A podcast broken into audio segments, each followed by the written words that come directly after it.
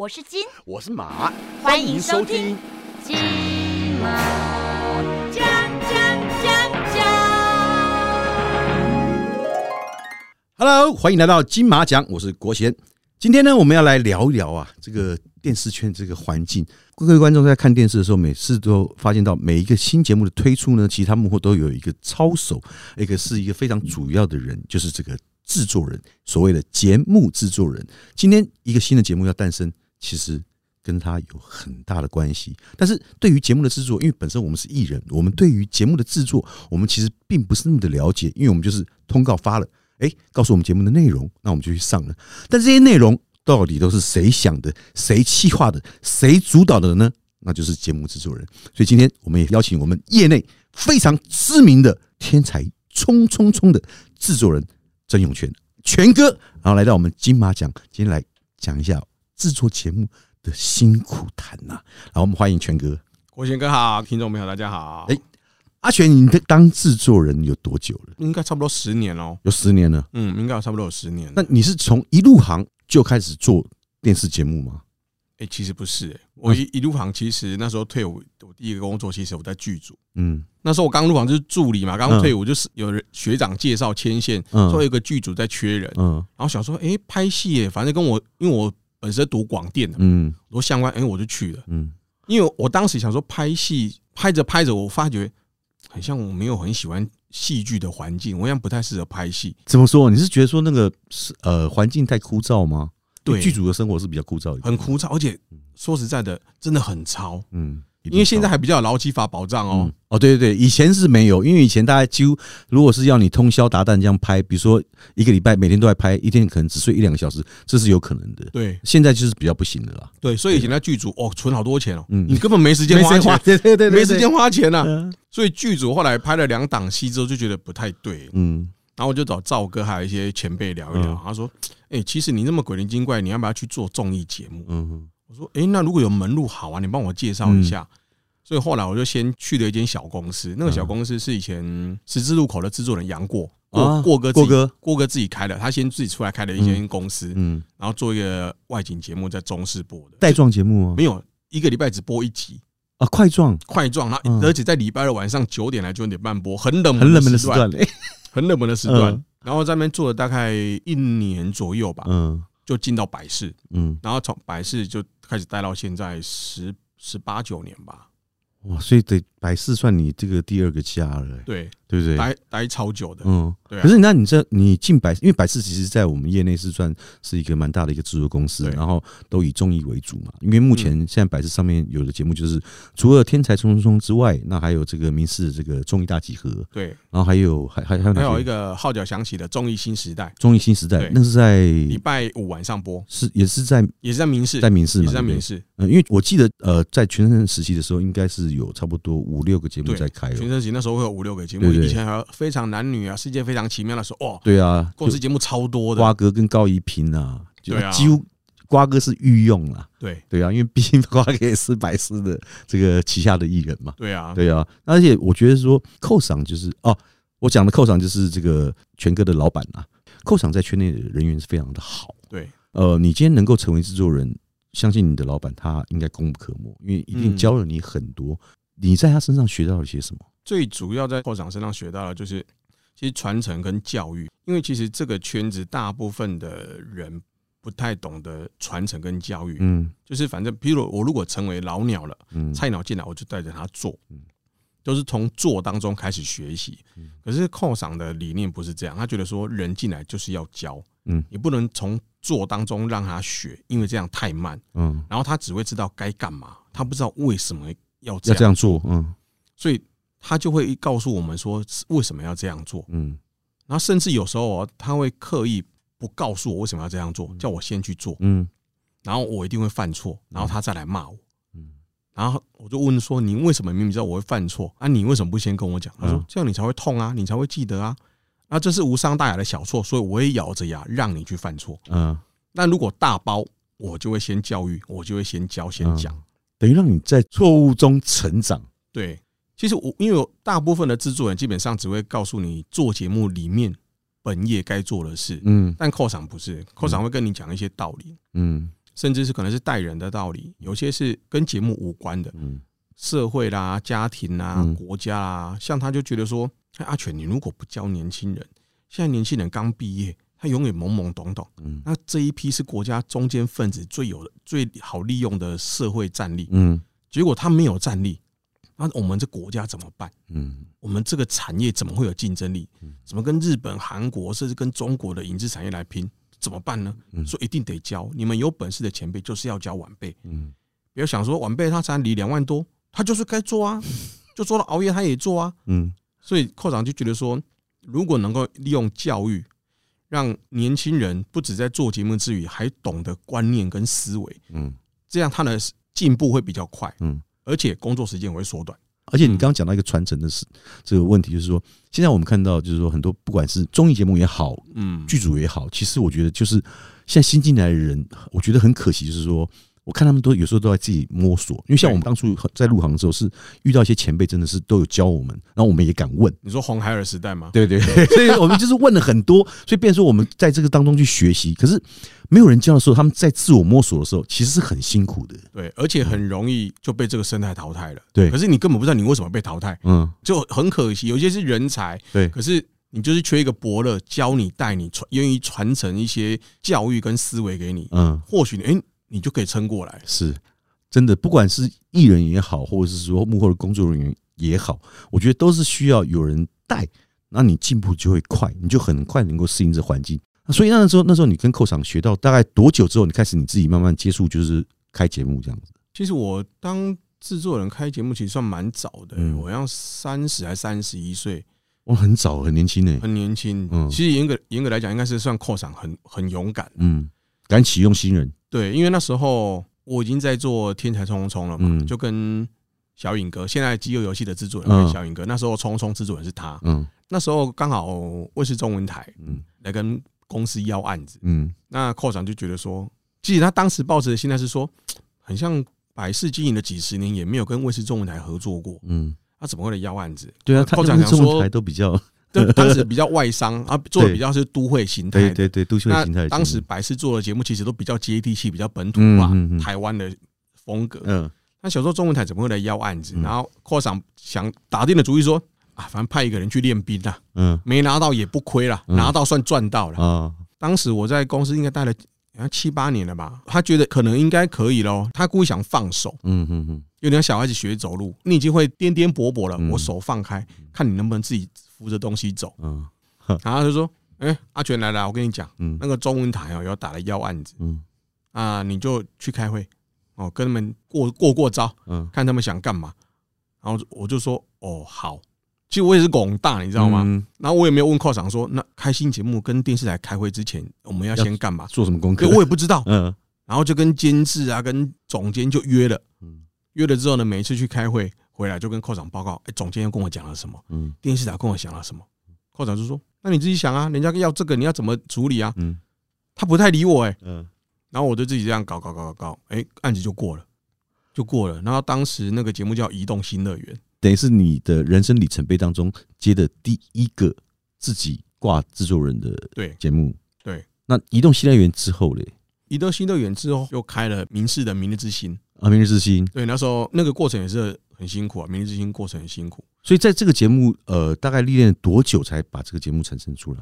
大概六个月到八个月左右，其实这样子以提案到节目产生来讲，算是久的嘛，算很久，算很久。算很久，因为大部分的现在在开节目，大大部分都是传播公司的老板跟嗯，电视台的高层，大概两个沟通好大家谈，一谈，说，哎、你你有时段，哎、那那我有投案的意愿，嗯那我们就让底下的经理跟制作人来谈谈看内容，嗯所以大概都大概两三个月之内，通常啦，嗯，节目就会产生节目就会产生了，嗯雏形就会出来，可是后来那个节目，因为那个节目我记得也做蛮久的耶。八八九年的样子。对啊，那后来怎么会突然就是呃就停掉了？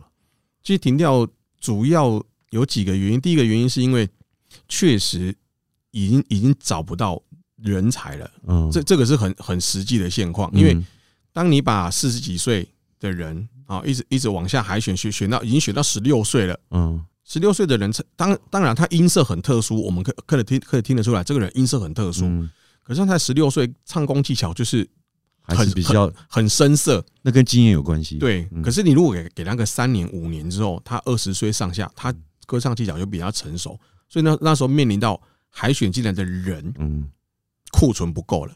那库存不够的时候呢，节目的品质就不会好。嗯所以那时候跨场就觉得说，那品质节目不会好，那干脆节目就不要做，嗯。因为要做就是要做到节目品质好，对。阿伯的卖走，嗯嗯嗯，对啊，所以那时候主要原因是因为人短缺跟不上，所以等于是没办法，只好忍痛就是把这个节目给先收起来了，对，对。对？所以那当时你在做《明日之星》的时候，那时候同时也兼兼着做《冲冲冲》两个节目，同时挂制作人嘛，没有，我那时候做明日之星的时候没办法兼别的，嗯，所以就专心在《明日之星》。，对，所以是等于是后来《明日之星》收掉之后，你才去接《冲冲冲》。没有，其实我当我一直都在天台冲冲冲，嗯只，是在公司里面被调到别的节目去而已。所以那时候还是跟小颖一起。对，嗯对，因为每个制作人哦，他的对于节目的做法都会有不一样。像因为我记得就是 之前《冲冲冲》的制作人是小颖，因为以前去上的时候，我就记得小颖哥他是一个比较喜欢去去这个设定节目的游戏的玩法或者什么的，因为他要他有他很多他自己的坚持跟规矩，所以每次跟他录影就就会觉得哇。节目都不能自然一点嘛？对啊，就是 他，因为他都要有很多的设定，然后变成说我们要遵从那个设定，因为当然，因为他可能觉得说这个因为有收视收视率的考量嘛，嗯，啊，也有就是观众的喜好的问题嘛。那因为制作人他每天都在看节目的这个流程跟这个录影，还有以及收视率之后播出的这个表，他们都会看，所以都会知道每个时段好好看的点都在哪里啊，怎么样的，这些都很他们都很清楚，所以他们也会要求说艺人也要有这样的表现，就变成说我们就是好听他那个。但是后来你接之后，你有把节目就是《冲冲》这个节目做一个什么样的改变吗？其实就是变得比较自然。嗯，就因为你，我相信你应该是比较不会像小颖哥 看耳蛇啊，没有，我我觉得就像国贤哥讲的，其实这个跟每个人风格当然有不一样嗯，然后跟时代也有不一样。因为其实你说以前的综艺节目，其实 C 感很重，对，对。可是当以前我们的观众比较单纯，就是我看电视是否娱乐而已嗯，我不会去想太多。对对对，但现在的观众很精明，嗯，也因为这样子，观众的习性在收看习性在改变。对，然后我个人我也不太喜欢去塞东西，嗯所以我就把节目跟单元慢慢调整、调整、调整到现在是比较寓教于乐的游戏，嗯可能都是注音啊、英文啊，或是联想题之类的。嗯。因为通常节节目就是就像刚刚全哥说的，就是早期的节目可能比较多是用就是制定的方式，就是用 C 的方式，然后去做他节目的一个流程。那现在这个全哥他变得就是把节目变得比较自然化之后，所以也产生了一个问题是说，艺人有时候或是主持人有时候会比较控制不住，所以难免会擦枪走火。因为在你们节目有发生过一次啊，那个你讲的是哪一件？奶奶哥跟那个 虫虫哥之间，那那个时候，因为当那时候新闻出来，我是这样我看呢、我当下觉得是炒新闻了，可是后来好像事情有一点越演越烈了。你就觉得哎呦，不是炒新闻，就好像不是炒很很像是真的啊。对啊，因为我们在现场，我们是看新闻，所以我们也不太确定说他到底是炒新闻呢，还是真的在现场有有发生什么样的事情呢？没有啦，因为这方便聊吗？可以的，我我觉得这个 这个可以大概讲一下，因为嗯。其实确实当节目比较变得比较自然的时候，就是我只要设计好题目，然后就把艺人跟主持人放到这个游戏里面，其实你们就去玩。对，但基本上以我做我自己做节目的风格，基本上我会先设想今天这一组来宾，譬如说哦八个来宾、十个来宾，大概是每个人路线是什么样子，然后我会先设想一下可能会发生一些什么事情。嗯。当然，天有不测风云，你原本设想到这些人生活都会起变化的。嗯，做节目当然有时候也会有不一样意意外意外的事情不发生。会一切事情都如你所想了。对，那奶奶哥跟虫虫输不起那件事情呢？嗯也是因为当天其实确实确实他就是他不是炒新闻，嗯，它是真实发生的事件。嗯 那确实就是就是擦枪走火嘛。嗯因为其实主持人跟艺人来宾、观众、观众朋友、听众朋友可能比较不知道，嗯因为基本上像主持人，像哪个站在业界也三四十年，嗯。那你说让崇哥啊或国贤哥啊，比如嗯小钟哥、人王仁甫啊，谁嗯。那在业界也都十几二十年以上，嗯。其实大家彼此对彼此的个性跟路线，基本基本上是都还算熟悉的。那那天大家就是彼此之间尺度上嗯。有比较有有点没有拿捏好，嗯。所以刚好两双方都超越了某一条线，嗯。你过到我这里来，我也跨到你那边去了嗯，那就就擦枪走我就爆出这个事情。对啊，所以这就是所谓大家在看的效果啦。但是有时候就是效果有时候做过了头哦，就是会发生这样的事情啊。对啊，对啊只是那件事情刚好说实在的啦，演艺圈的幕后其实像这种情况大大小小，其实经常发生，嗯，只是也没有到那么猛烈而已啦。像如果是在以前的话，其实这个事情过了就过了。然后因为工作，反正大家讲好一团和气嘛，工作者对啊是希望在和谐的气氛当中去度过。那其实就就没了。不过说句实在话，因为奶哥我们太熟了，虫虫我们也很熟，那我们也太了解两个人的个性。那奶哥其实就是一个很直，但是他人真的很好，他只是说有时候真的他就是做效果。嗯那，虫虫哥也是一个人很好，但他就是爱开玩笑。那可能有时候跟就是一个尺度没拿好，没拿捏好。但我觉得他们后来其实化解了两个，有时候还会拿这个出来开玩笑。我觉得那个也是蛮好的一件事情了。对啊，因为像这件事情，奶哥经常有时候露营啊，在幕后啊嗯休息的时候也是跟我聊，他说：“欸我真感谢这件事情。”对啊为什么？因为奶哥就说，因为这件事情之后，其实他他真的彻底的把他演艺圈前半段日子想过。他说：“对啊，我一直在乎输赢，干嘛呢？嗯，有时候节目效果到了，感觉到了，其实就好了，我没有嗯必要他他他他去在意输赢。是有时候艺人想赢啊，或是陈晨队什么想赢，基本上他效果够了。”嗯，输赢只要没有惩罚，没有没关系，让他赢。对啊，所以奶哥他就转念了，嗯，转念之后，你看后来他把这个输不起，还变成变成卖面了，泡面，他拿来赚钱了。所以这个等于是因祸得福，对，所以我觉得也蛮好的啊。可是像像你们在这个比如说录《冲冲冲》这个节目过程当中，因为你看《冲冲冲》从呃开播到现在，这个节目从产生到现在嗯应该十几年有了吧？是今年第十六，十六年嘛，对不对？因为你看，能够一个节目能够做到十年以上的，其实呃数一路数来，其实没有几个哦，对，能够做到目前不多，对不对？目前真的不多，而且能够做到第十六个年头，而且现在节目收视率是稳定的，对，而且还是会继续做下去。所以你们在对于每次上节目的来宾的筛选会很严苛吗？其实蛮严苛的，或是说筛选有什么样的条件才能够上？就是你这个艺人要具备什么样的特点，或者是比如说脑筋动得特别快，或者是说特别能搞笑，或者还是说怎么样才能够上《冲冲》这个节目？其其实啊，在我自己都跟同事，因为我们幕后是这样，嗯有人负责做节目企划，嗯那有人负责发通告，好，就是大家会各司其职。嗯那我常常会跟做企划的同事跟发通告的同事，比如说哦，今天录完了，那我们可能下礼拜还要录，那要录哪些单元，我们都会先拟拟定出来要录哪些单元。那我都跟他们讨论说，我们希望接下来录的一集或两集，我们希望给呈现给观众是什么样的感觉？譬如说，如果最近诶录播出来的感觉都是答题很精明的哦，嗯那是不是诶我们是不是应该穿插一集诶感觉答题比较强的那一种？嗯艺人来打，但你不能整集来宾全部都是腔的哦。对啊，所以基本上我们在筛选来宾，每一个来宾其实聪明聪明指数在我们公司，我们有制定一张表，我们会有一个分数哦，这每一个艺人的聪明程度，他在每一个单元的拿手的程度。嗯那我们每一集单元来宾哦，大概有八个到十个。嗯那我我想要怎么配盘，嗯有点像自助餐哦，我一个嗯套餐，我们要怎怎么配哦？今天主餐是牛排，那旁边要你要配马铃薯泥呢，还是嗯节瓜，还是三色豆？嗯，我我们就去配。所以怎么样才能够配出一个最佳组合？通常都是这个都是组合的话，都是呃你这边来做呃筛选，还是说是会再给长官他们再去看？基本基本上大概只要不不太有争议的人，嗯，到我这边嗯我能决定，基本上电视台跟长官都很重都都会 OK 的。对啊，只要不要我去发那些最近有太多负面形象的哦哦哦，因为毕竟呃综艺节目。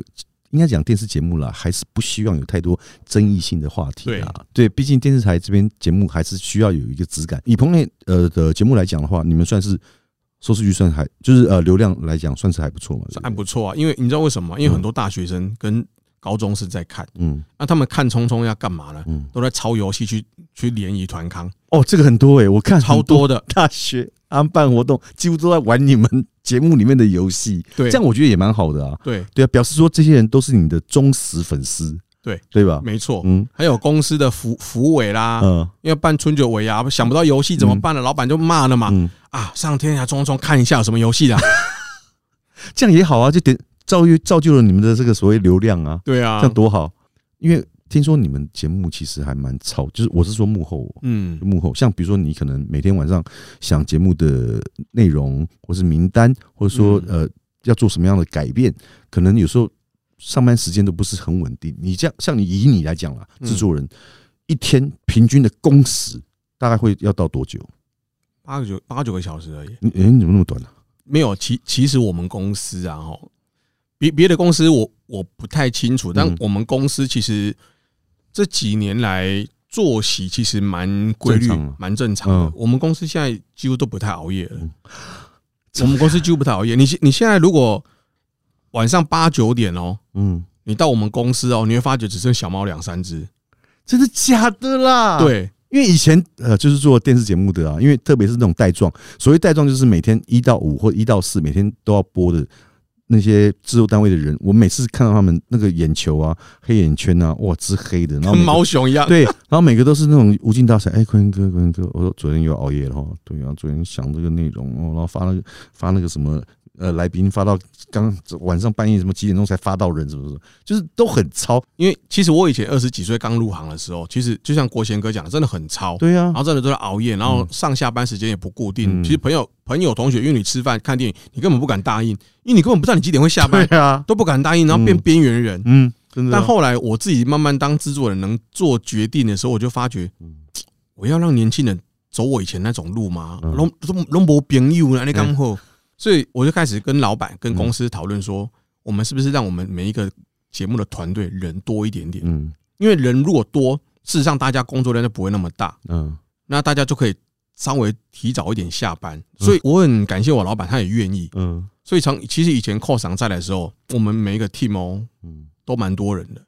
嗯，目前明日之星那个 team 最多的时候到十六个人在做，也很多哎。十六个哎。嗯，现在是现在电视节目很很难有这样的编制，现在电视节目我跟你讲啊，因为萎缩，五有五六个人在一起，他们都都算大团队了。真的 真的，对，因为你说像五个人做一个节目，跟八个人做一个节目，其实差别很大。就嗯就算五个人跟六个人只差一个人，其实差别都差很大啦。就其中有一个人要多做两个人工作了啊对，而且你看哦，三个人、五个人做一个节目，中间还不能有人生病哦。啊，对啊，一生病，其他你如果这个 team 有五个人哦，一个人生病，其他四个就惨了哦，嗯，停摆了。就停摆。其他四个，我、哥，那我要生病一下。对那所以下辈子如果让你再选，你会选制作人这个行业？如果下辈子让我再选，其实我还我还是会想要继续做这个行业嗯跟这个职业。为什么？因为我我个人觉得啦，大部分的职业都是在在做自己的事情，嗯满足自己而已。可是我做电视行业、影视产业，你不只满足了自己，嗯其实你也满足了某部分嗯需要看你节目的人。比如说我的节目如果是走娱乐取向的，嗯，需要娱乐放松的，我的节目满足到他了。是那 may maybe 有些人比较低潮啊、分手啦、忧郁的，你看到我的节目，你觉得放松很多。其实我觉得这就是我节目很好的。嗯所以其实做这个行业，其实我个人觉得做到目前为止二十年，我觉得蛮开心的。嗯。不过今天啊，非常谢谢这个全哥，然后来到我们这个金马奖，祝福这个《天才冲冲冲》这个节目呢，你跟陈哥跟奶哥这个节目能够长长久久，收视率一路的长红，然后希望也能够继续再拿奖。好不好？谢谢好，那今天非常谢谢全哥，那我们有机会下次再邀请全哥来我们金马奖来聊一聊更多的一些秘辛。好了，金马奖下次见，各位拜拜。